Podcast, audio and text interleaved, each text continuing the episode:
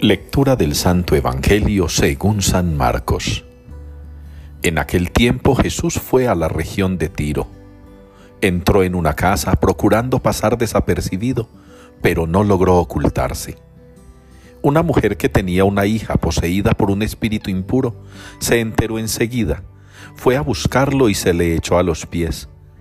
La mujer era pagana, una fenicia de Siria, y le rogaba que echase el demonio de su hija. Él le dijo, deja que se sacien primero los hijos. No está bien tomar el pan de los hijos y echárselo a los perritos.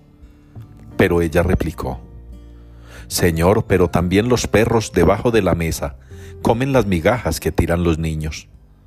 Él le contestó, Anda, vete, que por eso que has dicho, el demonio ha salido de tu hija. Al llegar a su casa, se encontró a la niña echada en la cama.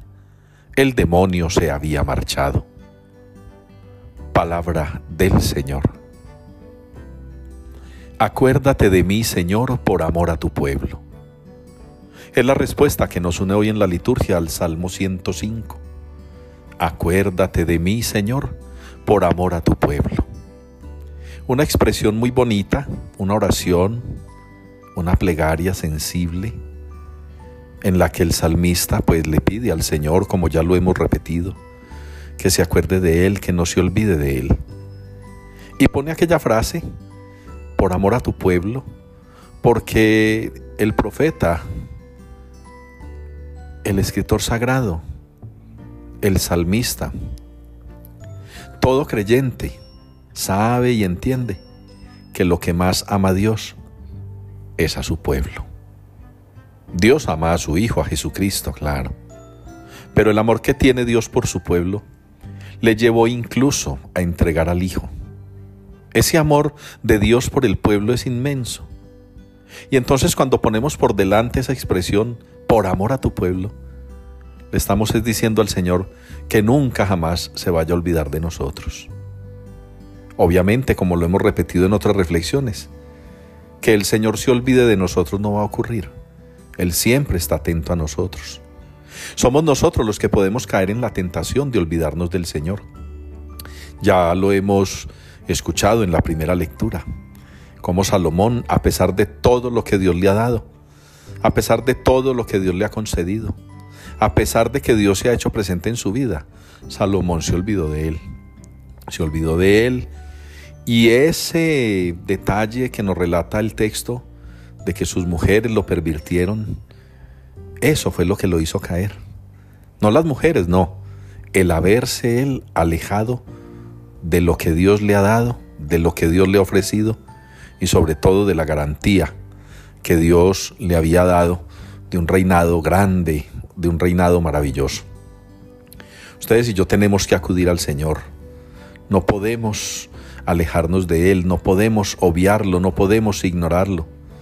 Nosotros tenemos que vivir aferrados al Señor, a su voluntad, a su ley. Nosotros no podemos olvidar qué es lo que el Señor quiere de nosotros, qué es lo que espera de nosotros. En la vida cotidiana, en nuestra vida de todos los días, en los acontecimientos de siempre, el Señor, el Señor nos está mostrando su poder, su fuerza, nos está mostrando su amor. Y por eso tenemos que aferrarnos a Él, porque somos sus hijos. Fíjense en el Evangelio cómo el Señor le presta atención, interpela y le concede su favor a una mujer que ha decidido creer en Él, aunque ella no sea del pueblo de Israel, aunque ella no pertenezca al pueblo elegido, aunque ella quizá no haya recibido el anuncio. El Señor ve en ella sabiduría, el Señor ve en ella conocimiento, pero sobre todo ve en ella la fe. Una persona llena de la sabiduría de Dios es una persona que está cargada de fe. Ahí distinguimos a un verdadero sabio de un sabio que no lo es, que solo lo aparenta. Ojalá pues hermanos, hoy nosotros, en nuestra oración cotidiana, en la oración de la mañana, en la de la tarde, en la noche, durante todo el día podamos meditar en los momenticos que podamos. Este texto, acuérdate de mi Señor por amor a tu pueblo, convencidos de que eso que estamos pidiendo, pues es lo que el Señor nos da, que se acuerda siempre de nosotros. que somos nosotros los que no podemos olvidarnos ni apartarnos de Él.